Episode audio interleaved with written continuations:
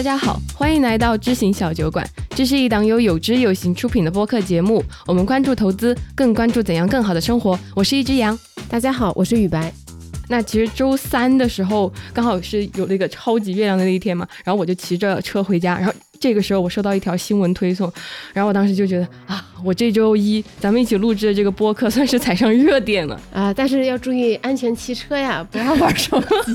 我我停下来就是看的这个新闻，哎，这个新闻说什么呢？他说美国最新的通胀数据出来了，六月份的这个通胀率上涨到了百分之九点一，它是达到了近四十一年来美国最高的通胀水平，可见这个通胀实在是没有要停下来的意思。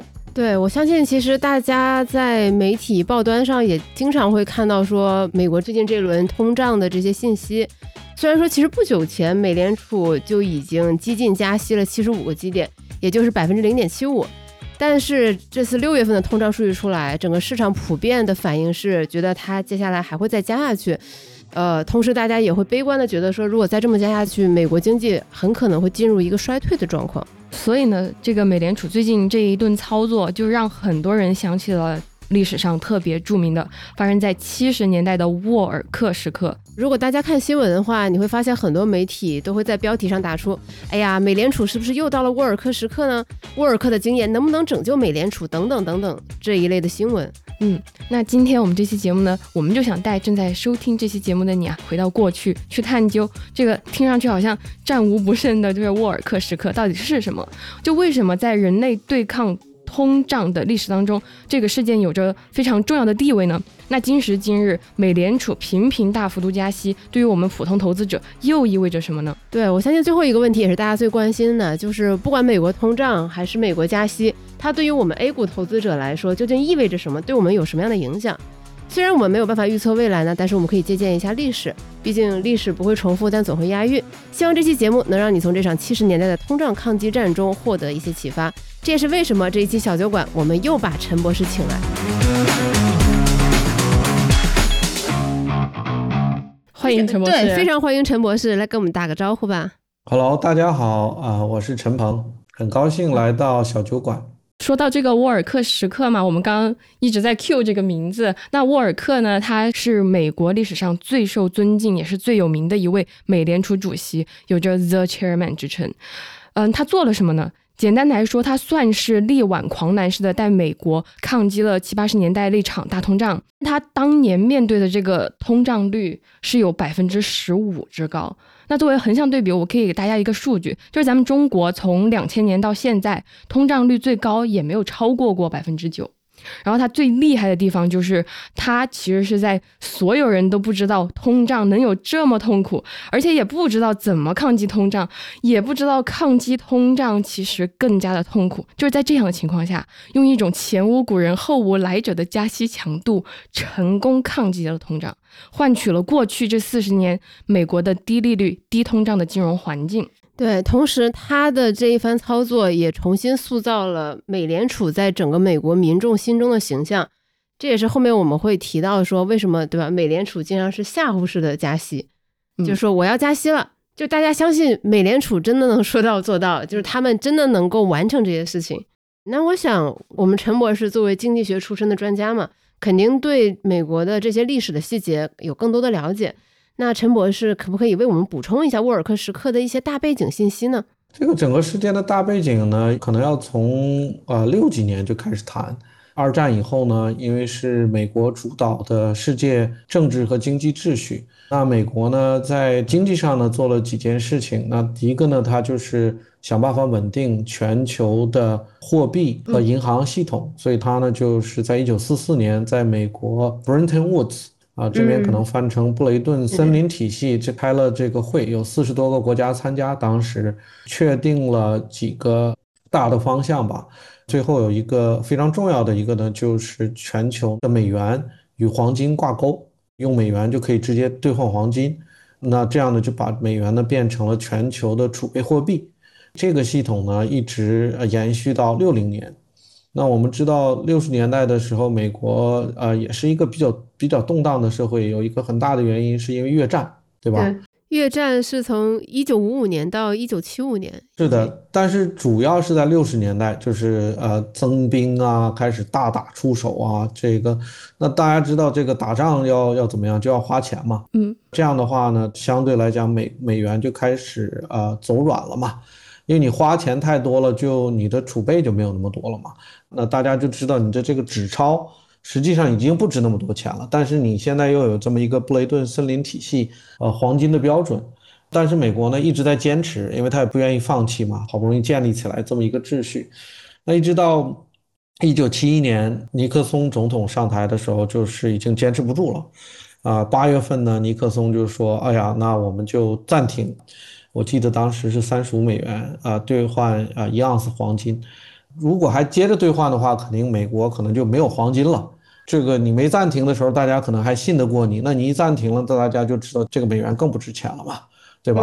那一直到这个一九七三年到十月份的时候，那它就彻底变成浮动了，对，交给市场决定啊，就交给市场决定。嗯，那所以呢，这个就造成了美国积年累月的这么一个贬值，在七十年代呢开始爆发了。嗯。这个是一个因素，另外一个呢，在一九七几年的时候呢，在中东呢打了几场战争，嗯，这个战争导致的一个直接的这个结果呢，就是阿拉伯国家，因为当时是以色列跟埃及、跟叙利亚、跟约旦打仗，嗯，那这个当然西方国家都是支持以色列嘛，这个阿拉伯国家就很生气。啊，那当时就说我们啊要制裁你，那他有什么办法去制裁呢？他最大的武器就是石油 啊，对，就用石油。那石油呢就禁运。那当时呢，这个美国啊以及欧洲啊、日本呢，包括等等，这个都非常依赖于中东的石油嘛，所以就造成了石油短缺。那这个石油价格啊猛涨。那大家可能也也听过，在中中国呢，可能大家看通胀，可能看猪肉价格。在国外呢是看这个石油价格，因为因为这个在国外呢，它没有这个石油的话，它这个车就没办法动，寸步难行。对对对，所以说又加了这么一个因素。当时石油危机其实严重到什么程度呢？它其实是整个西方世界都被波及的非常严重的，就是能源危机。比如说很多国家都会提倡说无车出行，对，无车星期日，就那一天就大家不要出行。我觉得跟现在斯里兰卡有点像，它是。不允许你私家车上街的，因为现在能源极度的短缺，它只允许一部分公共交通，它是可以使用石油。甚至最最严重的就是它加不到油，是，所以说是有行无市。就当时那种加油站经理，好像有一句名言，呃，我不认识的人休想加到一滴油。就是只有我的熟人，他才有可能加到油，就是到了这样的一个地步，绝对是硬通货那个时候。对，然后就大家可以想象一下，在那个时候其实是油价飞涨，然后呢，你的生活物资其实价格也在涨，然后如果你家里有年轻人，他可能在遥远的东方的越南还在打仗，所以我觉得当时其实美国人民还有很多西方世界的人民，他其实确实是过得非常的糟糕的。是的，是的。那第三个因素是什么呢？就是说，呃，经济学呢，以及政府和美联储各方面对经济的这个认知，特别是通胀、呃，利率啊等等，它这也是一个学习的过程，啊，包括这个一九二九年的大萧条，他们学习了一次。那后来呢，到一九七几年呢，他当时的主流的观点呢是，啊，有一定的通胀是好事儿。是好事，因为什么呢？这个当时有一个理论呢，后来就是被总结出来，叫菲利普斯曲线。对，就是说稍微高一点的通胀呢，会减低啊失业率，所以这个也呢造成了现在看来七十年代初这个美联储有些误判啊，所以呢，它这几个因素往起一起促成呢，就造成了当时的就通胀问题就大爆发了。哎，对对对，就往起起了。那往起起了以后呢，当时的这个。两联储的主席呢，呃，又没有这个很有效的一一些方法去处理这个事，他呢也试图呢，呃，加息，但是呢没有很坚持，啊，加了一下呢他又减，减了一下他又加，来来回回的呢，这样的话呢就让让这个通胀呢持续在一个高点，甚至往往上走，就是高点是什么意思？就是比历史上比较高，历史上美国，呃，你看过去两百年大概通胀是大概百分之三，不到百分之三。嗯，所以说呢，这个超于百分之三，大家就心里就不舒服了，因为通胀一高，我的钱就不值钱了嘛。对不对？对我今天一块钱，明天就变成，比如说通胀是百分之五，那就变成九毛五了，啊、嗯所以说我的购买力下降了，呃，就造成呃大家囤货呀，这个紧张啊等等，呃，所以说，呃，当时是这么一个背景。包括现在再回头去看当时美联储的这些操作嘛，就像陈博士刚刚您说的，他一会儿调高，一会儿又调低，这种并不坚持的那种，嗯、调息，在我看来是觉得很匪夷所思，因为。呃，现在我们有一个应该算是一个常识吧，就是当你出现了这个通货膨胀的时候，你理应你的央行就应该站出来做这些坚定的做这个调整。嗯但是在当时他们是没有我感觉他没有这种权威性，他没有那么硬气，说我就要不顾其他人的反对意见，我就要强硬的加息。嗯哎，我觉得这是不是也跟美联储它的历史有关？就比如说，很多人可能会忽略一个事情，就是为什么美国的这个央行叫美联储，而别的国家的央行叫央行？呃，都有吧，但是我刚才觉得小杨说的可能更靠近一点，就是说，他当时人们对通胀以及对经济的影响，以及对失业率的这些影响，他的认知是不那么完整的。这个跟美国的历史也有关系。这个美联储是一九一三年成立的，那美国这个国家呢，也也很有趣。美国的全名叫美利坚合众国，对吧？它原来都是一个高度自治的每个州啊联合在一起，然后它这个美国呢，它在很多功能上面，特别是对内的一些功能，就是经济啊、这个立法啊等等，在州是很有权利的。当然，这个跟当时的经济也比较区域化有关系啊。呃，美联储在全国，我记得它是现在还是有大概有十几个办公室。当时呢，它是每一个联邦储备的这个办公室，它都有自己权利去定这个区域的一些政策。那是后来经过大萧条，经过大家的一些呃理解整合，才慢慢形成了美联储今天的这个风格。那后来也讲到，就是说这个历史呢，就是美国经历过一一次非常大的一次萧条，一九二几年嘛。当时美联储的决策呢是提高利率、紧缩货币，那这样的话呢就造成了 deflation，就是说这个不叫通胀了，就是通缩。对，从二九年到呃一九三三年，通缩了百分之二十五。咱们刚才讲的通胀非常不好，通缩更不好。为什么呢？比如说稍微工作一些年的，大概都会买房子，买房子都会有按揭，对吧？那没有你没有按揭，你可能会有这个信用卡债等等等等。就是你都会多多少少借一些钱来去，上一点点杠杆，哎，上一点点杠杆，这个都是都是好事啊。但是当你有通缩的时候，那这个问题就大了。就是说什么呢？你现在工资越来越往下走，因为你一通缩了嘛，那这个服务啊各方面的价格都往下走，你的工资不可避免往下走，但你欠的钱还没往下走。对，然后同时利率也没往下走，那你就很惨了。你这个越付这个 等于是债越多。那对企业也是同样的，企业几乎都会借一些债的，对吧？那他这个经营上这个欠的越来越多，经营再努力也还不上这个钱，就加重了大萧条。嗯，然后呢，美国就进入了新政，然后进入了二战。二战以后，它就蓬勃发展。所以说呢，到七十年代，它经历到经济的危机啊，石油危机啊，这个美元的危机，很多这个二几年的它这个烙印还在他的脑子里。他就说我怎么样也不能把它搞成通缩。对吧？无论如何也不要回到通缩。对，通缩就很惨了。而且当时呢，又有刚才我跟小杨介绍的这个菲利普斯曲线，哎，菲利普斯曲线对有一定的通胀会减低这个呃降低失业率，对，哎，这个是好事儿。那然后还有一点呢，就是说，其实他美联储也知道，但是呢，他是想呢，用一句时髦的词儿，就站着就把钱赚了，他就是不太费力。就能把通胀给压下来，就是我吓唬吓唬你，我要加息了。因为通货膨胀呢，实际上是一个呃是个期望。对你一个价格涨呢，或者是一一一些价格涨呢，结果如果大家不跟进的话，它也就停在这儿了。对，但是如果大家都期望这个价格会涨，对不对？你比如说你开个奶茶店，那个你说哎这个水要涨了。然后这个奶也涨了，茶也涨了，那我也要跟着涨，对不对？然后这个员工说的这个奶茶涨了，我喝奶茶价格高了，那麦当劳也会涨。麦当劳要涨了的话，那我也得多要工资跟我老板，对不对？那房东就说了，哇，那我这个房租也要涨，所以实际上是大家有这么一个对价格一直增长的期望值。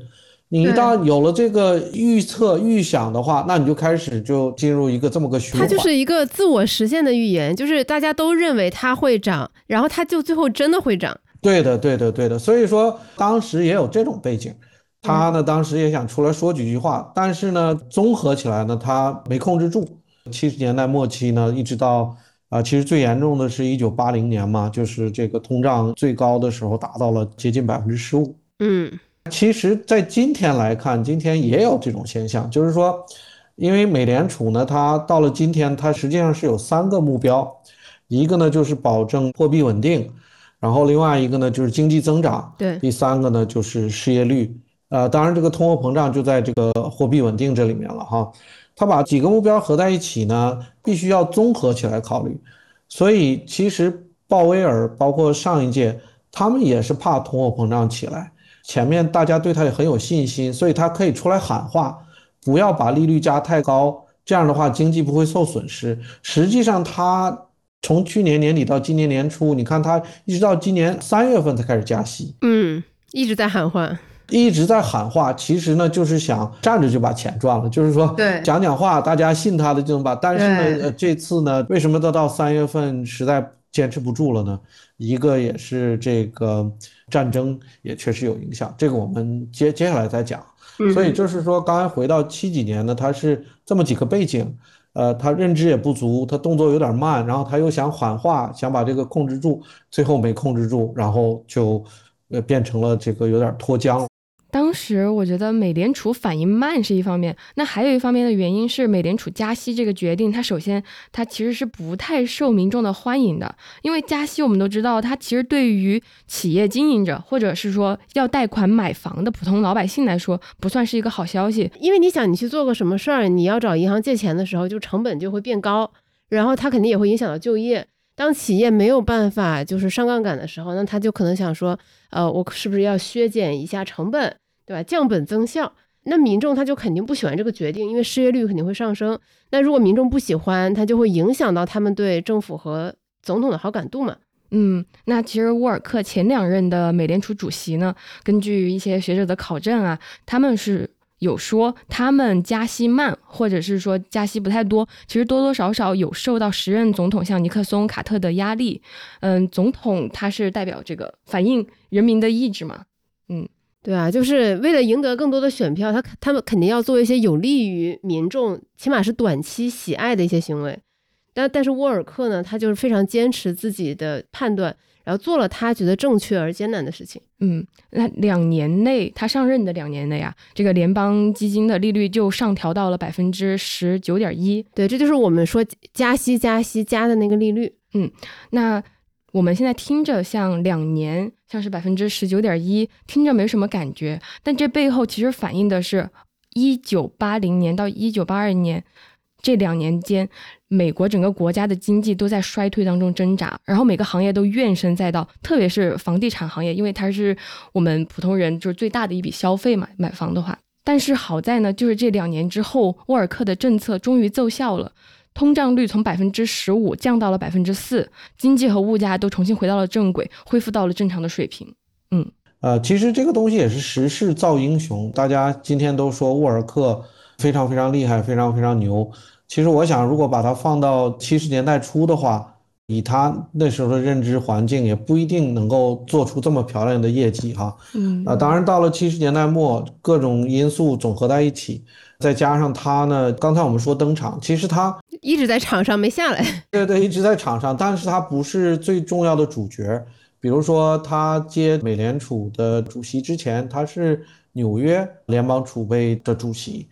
那纽约是美国最大的这个城市，最大的金融中心、经济中心。嗯哼，在之前，他是大通银行，就是现在是呃摩根大通的首席经济学家。那他也是接触到很多，然后再往前之前，他也在美国财政部工作过，当过负责货币政策的财政部副部长，啊，部长助理等等。那所以说他一直在登场，一直在学习，一直在这个。然后到了这个一九七九年的时候，美联储你不能还想站着把活干了就不行了，已经脱缰了。所以他当时上来了以后呢，就是非常坚定了。嗯，呃，从我的角度呢，第一个呢，他人也很聪明，学习了很多，然后自己定力也很足，这都是很好的事儿。另外一个呢，也是确实是，呃，再不出手的话，不不下点重手，恐怕也不行了。对，所以说呢，时势造英雄。是他的履历里面让我觉得最震撼的一点，就是当时读到他其实是在布雷顿森林体系崩溃的时候，他算是美国这边的一个代表去做的一个会谈嘛。然后而且就是陈博士刚刚所介绍的，像他一直以来的从业经历，也只有短暂的在这个摩根大通当了。非常短时间的经济学家，他剩下的全部都是在公职领域嘛。他一直以来还是对，就是为人民服务，所谓的对，还是想为美国做一点自己的贡献。是的，然后机会留给了有准备的人。然后七九年他就就闪亮登场。嗯，是的，登场。然后呢，很快速的就是把呃利率提高，呃，来去压制通货膨胀。最高的时候呢，他把联邦储备利率提高到了百分之二十到二十二。嗯。也是前所未有的高度，就这么想吧，你存银行那个时候就可以有接近百分之二十的年收益率，那这个是很有意思的一件事啊。嗯，但是当时的情况确实是需要这样，因为当时的这个通货膨胀率刚呃刚才我也讲了，就是最高呢达到了将近百分之十五，不下一点猛药的话是很难把这个停下来。对，嗯，哎，其实我很好奇的一点是，就是沃尔克为什么有这么大的？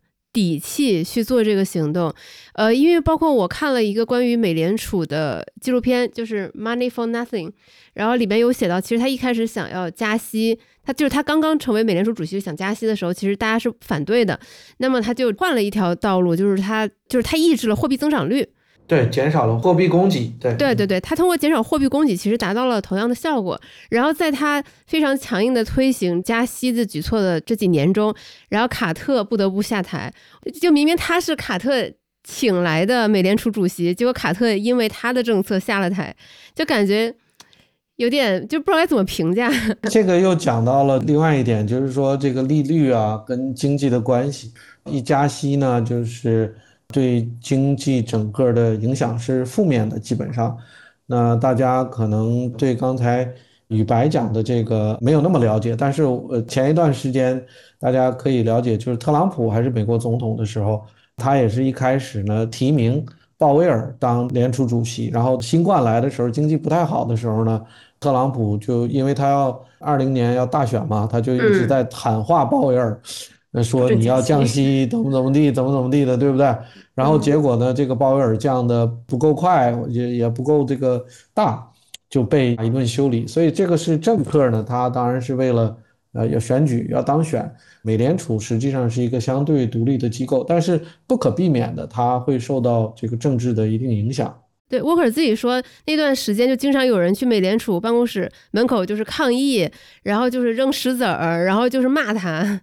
是的，是的，因为你一旦把利息提起来了，就是马上这个经济，尤其它提的那么快那么高，马上经济就会往下行，就失业率一下子就上来了。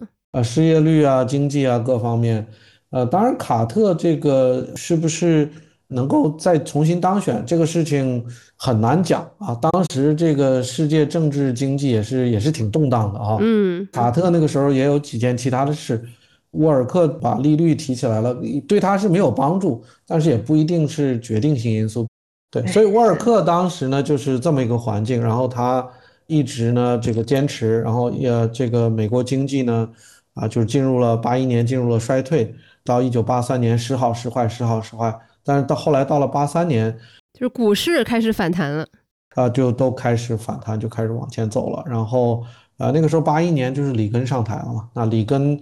呃，对沃尔克比较支持，然后后来呢，八三年又重新提名他当这个美联储主席，呃，他又当了一届，然后到了八七年他就啊退休了，啊，是这么一个过程。对，当然这个沃尔克呢，他性格也是很有意思，就是说他很很正直，啊，不会为了自己的利益或者是为了某一个小团体的政治利益等等去。把这个呃一些事实啊，或者一些该要做的事儿给它掰弯了，这个也是今天大家非常尊敬他的一个地方。包括到后来他退休了以后，他也做了几件大事，都是在大家需要一个非常公平正直的人去掌舵的时候。嗯啊，比如说这个后来他当了 IFS，就是国际上上市公司啊、非上市公司都有财务报表嘛，就规则的制定啊，这个他当主席。然后后来还有就是一些，比如说啊，瑞士银行啊，那个时候有很多二战的这个犹太人的钱存在瑞士银行，然后后来就不了了之了，你人也没了，这个钱就就不了了之了。后来他负责调查，把这个事情理清楚。这个让瑞士银行付钱啊，就这也是大家就非常非常尊敬他，以及到这个后来的金融危机，对，零八年金融危机，就是奥巴马又把他请出山来。是的，是的，是的。那么我们再回到这个事件本身来看，当别人以为说他加息能加到比如说八九就已经很过分了，他一路加加加加到二十，那么这样的疯狂加息。除了对当时的企业影响特别大之外，它对其他国家造成了什么影响呢？就包括其实我看当时的资料，美国当时的失业率最高的时候有达到百分之十一，然后就经济衰退其实很厉害，我觉得确实影响了当时一代的美国人。那他这样的疯狂加息，他不可能对其他国家没有影响。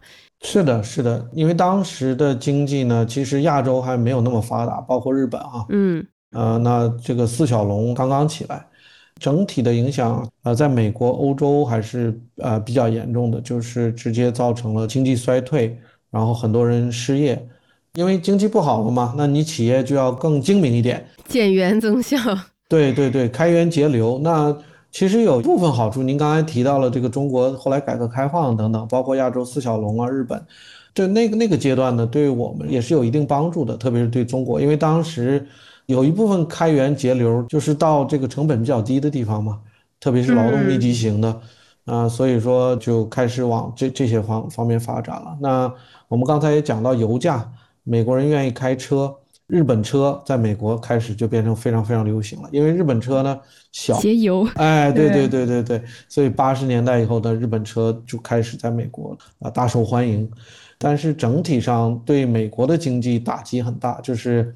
迫使美国转型，从这种劳动密集型改成技术密集型。哎，对对对，重工业转成技术密集型和服务型。嗯，我觉得就像如果是现在加息的话，它其实直接影响到的面就更广了嘛。像当时所受到影响的可能是呃欧洲国家会更多，反而给我们亚洲国家留了一些你说喘息或者机会。对，就是一个生长的空间。嗯，但但现在。呃，加息所影响的，我觉得全球都会受到影响。对，虽然说现在看来好像是中国呃没有受到影响，但是我觉得，因为这是一个全球化的时代嘛，就还是会有一定影响。嗯，非常有意思，就是说，你看这个呃，当时中国刚刚开始改革开放，跟国际上基本是零经济上啊，对，所以说在国外的这些事情对中国没有任何影响，中国还是自给自足这么一个。经济，那到了今天，那中国经济实际上是三部分嘛。第一部分是内需，嗯，我们买房子也好啊，装修啊，这个消费。第二个呢就是出口，第三个就是呃政府的这个采购，政府的投入。那呃今天这个情况就跟七十年代完全不一样了。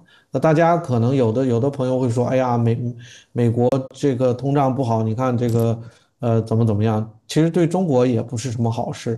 因为中国很大一部分的经济是来源于出口啊，美国是中国的最大出口市场。对，一旦美国的这个通胀现在已经在非常高的高位了，刚才我们在讲，从三月份开始已经加了三次息了，但是它有有有点慢，呃，整个的经济还是非常热的。现在呃，整体上这个通胀呢，大家预测呢还会在高位，甚至会比五月份的八点六啊，甚至更高，大概会达到八点八或者是九。那在这种情况下，这个美联储七月份的这个会啊，加息百分之七十五基本上是肯定的。持续这样加息的后果呢，刚才我们也讲了，就会造成呃经济放缓啊，甚至衰退，自然它这个消费能力就会下降。那消费能力下降呢，对我们的出口也会有很大的一个影响。那对中国的经济复苏啊，这个再成长。也是一个很大的挑战。呃，但是我觉得就是有一个现象，它其实还是蛮有意思的，就是预期这个事情。比如说，当大家认为说美联储要加，比如说七十五个基点，那如果它正好加了七十五基点，那其实属于符合预期，就市场的反应会相对比较平静。那如果它比如说加的是五十个基点，那就是比预期的要好，那可能美股还会涨。就比如说像五五月五号那次加息，它其实加的是比市场预期的要少了，所以那天美股其实是涨的。就是市场不一定是会因为加息而应声大跌。对的，对的，这个市场它也是一个预期的嘛，对，它实际上是把预很多期望值都放在市场里了，嗯，所以说这个也不一定市场会大跌啊，尤其短期啊，呃，但是长期来讲呢，它有很多呃方方面面不是每个人都能预期到，另外一个呢，它方方面面需要一点点渗透到经济当中，所以说，比如说啊，我们说这个通胀。到目前为止，大家看这个美国公司的盈利状况还没有受到重要的影响。但是当通胀一上来，利率一上来的时候呢，它的成本就会往上走。对，尤其是这个大宗商品啊、员工的工资啊，就会往上走。这个房租啊，但是呢，你有一些这个价格是没有办法转转嫁给消费者的。比如说苹果这个手机、电脑，我想提价。但是大家可以说我去用小米啊，我去用三星啊，当然不一定会会出现这种情况，但是有一些会这样的，他就说那我就买便宜一点的了，或者我不买了，今今年我等到明年再买，那这样的话呢，就会造成这个价格没有完全转化的给消费者，那就会吃掉它的利润的空间，因为你成本上去了嘛，然后价格又没提起来，利润就会下来。那目前呢，这个利润的这个数字还没有汇报出来，因为这个东西它有一定的滞后性，至少三个月到六个月，所以二季度的这个财报就挺关键的了。如果要是真的是出来很不好，那我估计这个市场的压力还会更大。是，其实现在很多人对于二季报的预期已经很悲观了，就得看它实际到底有多差，是高于大家预期还是低于大家预期？对的，是这样。嗯。你看，美国它现在是一个很严重的通胀的情况，但是在中国，其实我们平时会说它目前可能是略微有一些通缩的情况，但是很多人听到这儿可能就会想反驳，说怎么会通缩呢？我这个明明物价飞涨啊！这前段时间大家热议什么雪糕刺客，这雪糕都这么贵，然后你再看那些燃油附加费都已经涨成天价了，然后猪肉也涨价，你怎么还能说中国对吧？就是有点略微的通缩呢？这个通胀里面有很多不同的这个东西，你你你在消费，就每个人的可能体验也不太一样。呃，你要是呃经常开车或者经常出差坐飞机，那这个油价对您的这个影响就比较大了，是吧？嗯哼，附加费加油现在十块多钱，以前是五六块钱，这个就影响比较大。那某些消费者如果他消费的更多的是一些。产品或者服务，它确实有一些是往价格，比如说很很简单一个例子，就是说电子产品，它基本上的价格是在往下走的，嗯，比如电视啊等等，它这价格降得快的话，甚至有时候能能打一半，对吧？对。那这些东西呢，实际上呃价格是往往下走的，但是基本上大部分产品价格都是通常的情况下，因为这也是央行的一个目标吧。让它有一稍微有一点这个通货膨胀，甚至在美国央行在 Bernanke 就是呃伯南克这个时代就正式提出来了，它的目标通胀就是每年百分之二。对，那中国为什么这次通胀？你看，呃，美国现在已经达到八点六了，欧洲基本上也是八点几。那为什么中国现在最新的数字是二点七？因为就是中国这个疫情啊，对内需整个内需现在不旺。因为它是供需嘛，对，需求不旺，的这价格就上不去嘛。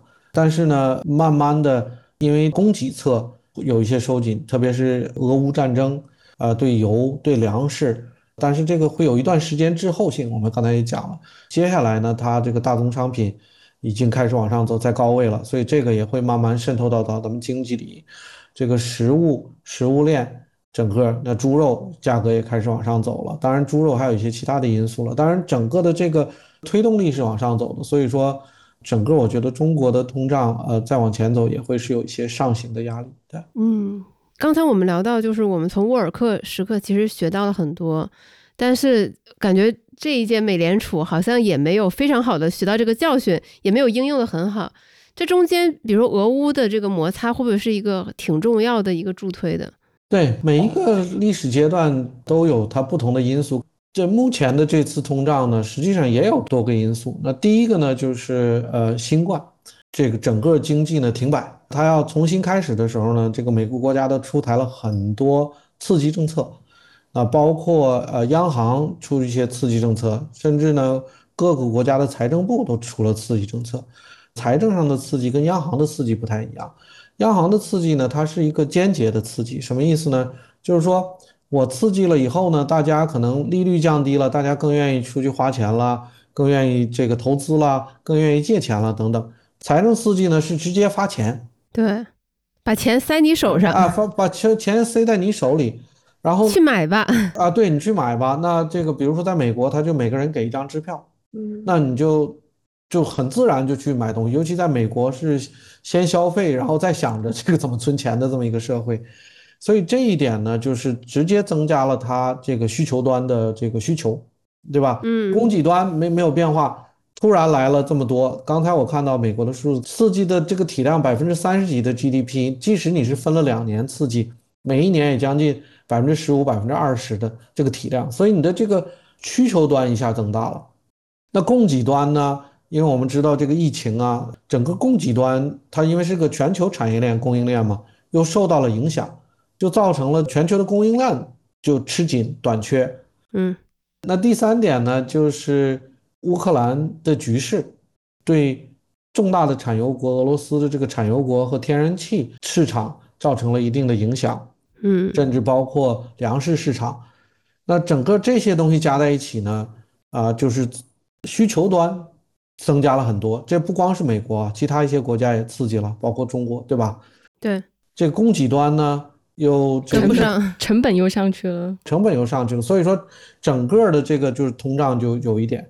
然后呢，这一届的美联储呢，同样的，你想进入的新冠的时候呢，它实际上是要把经济推起来，让它复苏，对吧？但是呢，通胀同时又来了，所以说它呢，刚才我们讲了，它也是想呢，站着就把这活干了，这样的话呢，他不用升息很多，不会对经济造成实际的影响，但是呢，又。打破了通货膨胀往上螺旋攀升的这么一个动量，他把这个打破，但是呢，后来呢，到了三月份，特别是呃乌克兰局势变化以后，他已经 hold 不住了，所以他呢必须马上加息，而且他加息的步伐就变得很快了，呃，所以说是这么一个背景。就他们没想到美国人是真能花呀，这个美国这个国家跟咱们不太一样。呃，亚洲特别是东亚呢，咱们有一个有句话叫量入为出，对吧？那我们一般的决策呢，是我先存一些钱，然后我再量入为出再花。在美国呢，它是先花再想我需要不要存钱，所以他的这个理念是完全不一样的啊。因为我之前看了陈博士给我们看的一张图表嘛，其实在整个新冠疫情期间，美国不算是全球撒钱最多的国家。但是他们的通胀却是如此的严重，就是真的是美国人太能消费和花钱了。呃，其实美国对不是刺激最多的，当然它现在通胀也不算是最高的。啊，对它确实不算最高。但是因为它的这个经济体量太大了，就是所以说对全球的影响是最大的，也是最有指标性的了。特别是美元又是呃全球的储备货币，那这个美元美国人是真不存钱，美元的利率的移动。马上牵一发动全身，美联储一升息，你看其他国家的这个货币啊应声下跌啊，特别是一些新兴市场啊，包括咱们人民币，呃，美元的吸引力增强了嘛，这个它开始紧缩了，钱就开始往美国走。哎，那我想问陈博士一个问题，你觉得鲍威尔能成为沃尔克第二吗？呃，应该不太可能。这个东西呢，就像我刚才讲，这个也是时势造英雄。当时，呃，美国七十年代的这个要比现在困难多了。第一个呢，在经济学家以及政府的这里面呢，没有共识。刚才宇白也讲了，有很多人还反对他加息，对吧？那他能够找到不同的方法，力排众议，然后把这个事情做了，而且做得挺漂亮的。那今天鲍威尔呢，实际上这个大家都有共识的，啊，只是细节上拿捏要怎么做。那这个呢，也当然也不容易了。但是，呃，应该看目前的状况，不会让通胀走到百分之十几。而且呢，目前来看呢，通胀我的感觉啊，已经慢慢见顶了。为什么我这么说呢？大家可以看到，大宗商品在全球加息的这个情况下，它已经开始往下走了，包括油价。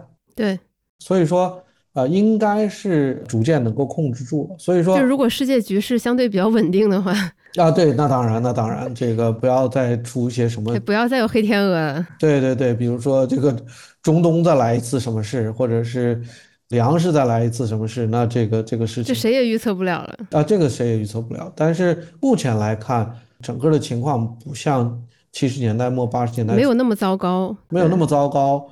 然后呃，整个大家啊有共识，那这个鲍威尔做起来就相对好一点。嗯，对他个人以及对美联储的挑战都没有那么大。就是他个人不一定能成为像沃尔克那样的英雄，但是这也说明他遇到的挑战没有这么大，或许能够相对比较容易的缓解这次危机。其实对于整个市场，甚至对全球人民来说，其实这才是一个好事儿，比起塑造一个个人英雄来说。是的，是的，是的，这也证明就是整个全球，我们吸取了一些七十年代的经验教训吧，不会让事情变得那么糟糕。就是每一次我们都学到一些东西，能够更好的去应用到经济的管理和运行当中。对，嗯，哎，其实我还有一个观察，或者是想跟大家一起探讨一下的，因为二零二零年的时候，我当时还在美国嘛，然后当时我觉得我身边的就是。比如说中文媒体圈看到的新闻和报道，还是美国，他们都对未来的经济会非常的悲观，就觉得我操，这个经济要不行了，就完全没有想到两年之后会是现在这个通货膨胀，然后就什么东西都暴涨的一个状态。包括当时我有一个朋友，他就特别想买房子，但他想说，那未来经济都会变得更差，那我就。先等一下，后悔吗？天哪，他太后悔了。我们这就当时学校周边的房子，现在基本上都翻了倍。包括就因为可以远程办公了之后，这些人他对搬到郊区的需求也更旺盛了嘛。然后那边的价格也开始暴涨，然后就真的是未来无人知晓。你 你那个时候收到钱了吗？没有，但是我我我又不是，我是我 aliens。嗯，OK。对你在美国有交税，应该可能就会拿得到。对，刚才小杨讲了一点，其实我我还漏掉了啊，就是说这个疫情来了以后呢，大家在家里办公，其实这个呢对大家的需求也也有刺激作用，因为什么呢？以前大家都在办公室办公，这个生态不一样。那我现在要家里办公了，家里办公，我这突然这个我比如说两个人都上班，家里有个小办公室不够大了，我我得弄个大一点办公室，两个人不能干扰。然后以前家里我可能也没有电脑。现在也得有电脑了，得有录音设备，得有这个以前的这个 WiFi 可能也不够好，现在得弄个好一点 WiFi。所以它整个的这个生活形态的变化的时候，它这个需求也变了。包括原来大家这个都去健身房，后来疫情期间大家都不去健身房了，都要在自己家搞个小健身房，对吧？那这个就是种种的变化，也是有了新的需求，那就有新的刺激。当时是这个样子的，对。那另外一个事情就挺有意思，就是说。你可以看到呢，有的时候呢，呃，政府啊、美联储啊、财政部啊什么，他想站着就把活干了，他是不想不想做太多事儿。有的时候呢，他又想做事就用力过猛，所以拜登一上来不就是花了将近两万亿嘛？再加上这个美联储当时又降息，那就造成了刚才小杨说的这个大家需要大房子啊，哗哗哗，就这个水漫金山，利率又低。这按揭我也可以按揭多一点的钱，大家这房价就涨，对，所以说这个都是互相关联的，挺有意思的，一环扣一环。嗯，其实刚才陈博士也说了嘛，其实美国不算是现在通货膨胀率最高的国家，其实还有一些国家就是那种通胀率是高到吓人的，比如说土耳其是接近百分之八十，然后斯里兰卡直接就。我前两天看新闻真的很震惊，就说这个国家几乎就相当于破产了。因为我前两年过年的时候去过斯里兰卡，我对斯里兰卡印象特别好。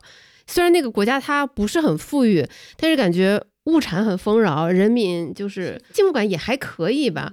就怎么到了今天这个地步呢？五十四，现在斯里兰卡是五十四。前两天新闻不是这个，呃，民众这个抗议占领了总统府，然后把这个总理官邸也给烧了吗？唉。他这个问题呢，就是斯里兰卡的那个雨白，你去过啊？我是一八年我也去过，呃，就像你说的这个，呃，它是一个佛教国家，嗯，所以说整体上来讲呢，人呢比较平和，然后呃，是生活水平虽然不高呢，但是物产也不缺乏，对吧？生活成本也不高，但是它整体的经济发展还是比较落后的，基本上是一个以农业和旅游呃为主的这么一个国家。新冠疫情呢，就彻底把它的这个呃呃旅游收入都给切断了。哎，对对对对对对。它这个一切断以后呢，就政府呢，当时呢，因为它呃呃，政府也要发展经济嘛，它要这个修路吧、盖楼啊等等，所以它当时呢借了很多钱，因为当时经济比较好嘛，旅游收入对吧？大家也愿意去玩儿。但是呢，这个一旦没了的时候，那你就呃付不出钱了，就很糟糕。所以说，斯里兰卡现在就是政府没钱了，嗯，也没有这个外汇储备，也进口不了油了，吃饭都现在成问题了。那你一旦吃饭和基本的生活成了问题，那这个通胀就没办法讲了。就是只是因为旅游业被就是中断了，导致现在这个局面嘛？因为其实我们也知道，像泰国和一些东南亚小国，它其实也是旅游为主的国家，但他们好像也就还好。这些国家，第一个呢，它这个要具体看数字了啊，这个我我手边没有。呃，它每个国家，比如说中国，其实也是旅游，日本也有很多，但是就是看这个旅游占这个经济总量占多少。那斯里兰卡我刚才讲了，它主要是个农业，再加上一个旅游。那旅游相对可能是，特别是对它外汇的贡献，应该是占比挺大的，因为它自然资源也不是很多。呃，然后呢，它。这些年呢，就是刚刚才开始有点起步。为什么斯里兰卡旅行好玩呢？因为你可以看到一些很淳朴的东西。嗯，说实话，说白了就是比较便宜。就比如说，你没有办法负担得起去非洲看动物大迁徙，但是你可以去斯里兰卡看野生动物，就是这么简单。对，就是这么简单。对对对对啊！所以说，就这样的话呢，就是说对它的冲击可能大一点。那泰国呢，毕竟它有一定的积累。嗯，然后。政府在一些建设上面也没有那么激进。我记得我是一八年年初还是年底去的斯里兰卡，然后就看到他那个科伦坡，这个我记得您您可能也去到那儿看，就是他在那儿建一个特别大的一个，就是呃综合体，说要建一百多个楼，呃有什么商业，什么有这个有这个住宅公寓，然后还有港口。啊，都要合在一起盖。那个时候我还看他那个有大挖沙子船，填海的船也在那里。哎，你这样说提醒我了，我印象中确实在科伦坡看到很多工地，然后很多都是中国承建的。是的，是的，有很多都是中国承建的。对，估计欠了中国也不少钱。呃，所以说他这个政府呃可能是过于乐观了。当然，这个可呃我现在没有手头没有资料，只是介绍一些我看到的东西。他可能是花钱花的比较猛，新冠一来。他马上资金链断了，那他就就就受不了，立刻躺平。就是说，有的时候就像刚才小杨讲的，无人知晓啊，大家都要相对做好一些准备。嗯，哎，希望斯里兰卡这么美丽的国家早早点儿从这场危机中恢复过来。对对对对，我觉得今天就是从更大的一个尺度来。重新理解了一遍“通胀”这两个字吧。就曾经我在我可能是中学课本里面，通胀对于我来说就是哦，那就是有一些东西要涨价了，嗯，就结束了。但其实它背后会牵涉到的东西以及。比如说这么多年来嘛，人们是怎么与它搏斗，然后怎么去解决这个事情呢？我觉得通过这一期节目，希望给大家提供这样一个视角，然后对它就不再只是一个单一的了解，然后呃更全面的这种视角，可能也会帮你做出更好的投资决策。嗯，可能雨白和小杨，你们年纪都比较小，呃，其实八十年代末中国通胀其实变得蛮高的。有一段时间，因为那个时候呢，就是从计划经济到市场经济转轨，那有很多大宗商品呢，生产资料当时都是按计划经济，那它有个计划价格，那时候叫价格双轨制，就是什么呢？以前都是计划经济嘛，计划内的它有一个价格，你计划外，你要是一个民营企业想买钢材啊，想买塑料啊，什么这些生产物资的话，它是另外一个价格，所以当时呢，因为经济就发展很快。经济增长率甚至达到了接近百分之二十，那对这个生产资料的需求就非常大了。这个时候呢，价格双轨制呢，就是在体制外的这个价格就飞速上涨，那就造成了通货膨胀。那大家的工资呢，有时候又跟不上，就造成了很多人不满或者要抢购啊，等等等等。对，就是说，这个通胀啊，有时候没有想到，在经济好的时候它会突然爆出来，有的时候呢是经济不好的时候爆出来，所以挺有意思的这个事情。对，就是我之前有查过，就是中国的通货膨胀其实是在。呃，刚才陈博士你讲的八七八八年达到了一个高峰，然后其实，在九四九四九五年的时候，它其实也迎来了一个高峰。对的，对的，对的。对，九四九五年那场通货膨胀是因为什么？那那时候小杨应该刚出生。呃，我个人对八几年的时候特别有印象。九四九五年的时候呢，九四年我就去了美国，但是我猜想啊，那个时候呢，刚刚好是邓小平九二年南巡。然后呢，就要更大的去做改革开放，就很多人开始下海啊，就是经济又开始蓬勃向上发展，应该是这么一个背景，就是还是需求端又扩大了，这个通胀就又上来了。对，其实我们这一代年轻人对于通货膨胀真的确实是没有概念，我觉得可能得是相对年长的这一辈人才对，比如说八十年代、九十年代这两场通胀有比较深的体感，所以有的时候我觉得读读历史真的还是挺好的。对，但即使是八十年代，因为整体中国在改革开放以来，它经济的增长非常快，它是高于通货膨胀。那这样的话呢，所以体会不深，体会的不深。可能你体会一年，但是你工资马上就涨了，或者你的收入就涨了。对，就日子越来越好嘛。哎，对。反观在一些发达国家，比如说在美国，过去十五二十年，这个工资的中位数实际上是降低的。就是刨出通货膨胀以后，那你这个通货膨胀越大，它降低的速度就越快了。那这个对大家的体验就很就很大了。所以说每个国家也不太一样。对对，陈博士，你说这些让我想到，其实之前看书也看到一些话嘛，说在七十年代的时候，就是美国人才终于意识到说。战后那二十多年就是高速发展，它其实不是一个常态。是的，就对真正的常态可能就是世界的动荡和经济维持在一个稳定温和的上涨上。这种高速增长它是不可持续的。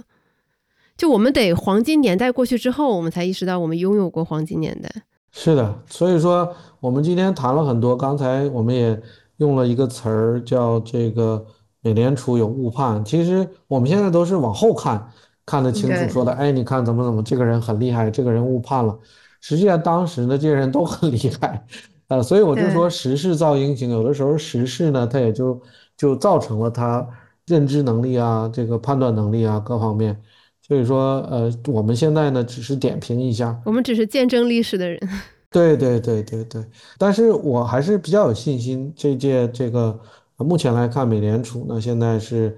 应该会把通货膨胀压下来，当然经济肯定会受到一些影响，而且大家也都在预测，美国呃大概有百分之三十到四十的概率会进入到经济衰退，那这个对全球也是有一些影响，对这个股市债市也会有一些影响，所以大家呢还是要做好准备，长期投资，不要过多的去解读短期的某一个事件。当然要了解这些背后的原因呢，这样你就能够更加坚守长期的投资的逻辑。嗯。这期节目真的收获很大，是，嗯，刚其实我一直我们在聊的过程当中，我还顺便在想说，是不是可以给大家科普一下什么利差倒挂，然后因为毕竟前段时间其实像是我们也经历过了嘛，但是后来想没必要，就是知道这些就已经够了。对，就是其实中间讲到经济过热，我觉得是不是还要解释一下什么叫经济过热？对，但是就是那名词，我们到时候在 show notes 里解释就可以。嗯，对，经济过热有一个指标，比如说失业率。因为这个失业率呢，并不是零失业率才最好，因为它正常就是会有一些人在换工作啊，或者大学刚毕业啊，或者是我想转行业啊，我做这个，我就做是零工啊，对，或者我从北京我想搬到上海啊，等等等等吧，这个是有一定的自然失业率的。一般来讲，在美国，你看战后的话，它的这个平均失业率大概是百分之五点七五，目前来讲，美国的失业率是百分之三点六。这就是用工非常非常紧张了。当你这个用工找不到怎么办？大家就得加工资，那这个成本就上升。羊毛出在羊身上。对对对对，所以说，当失业率降到一个非常低的时候呢，就是一个指标，就是经济过热。嗯，就是很感恩有陈博士这样的一个对经济百科。没有没有，我们可以谋划下一次聊点啥了，就是欢迎听众朋友们提名。好的，好的。感谢那个二位邀请我到小酒馆做客，讲的也很高兴。对，聊了开心就行。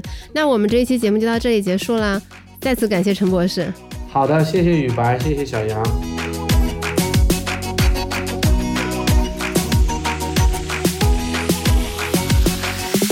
如果你喜欢这期节目，欢迎把它分享给你的朋友，也请多多给我们点赞。